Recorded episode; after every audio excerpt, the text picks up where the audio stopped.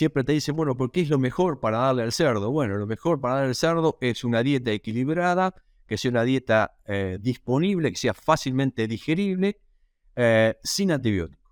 En lo posible sin antibióticos para que justamente eh, no entre en disbiosis. Si el antibiótico tiene como fin matar bacterias, entonces las bacterias que, que pueden resistir el antibiótico van a ser grupos de bacterias o, especies de bacterias que están mucho más adaptadas, perdiendo esa, heterogeneidad que estamos buscando, llevando lo que se, denomina estado de disbiosis.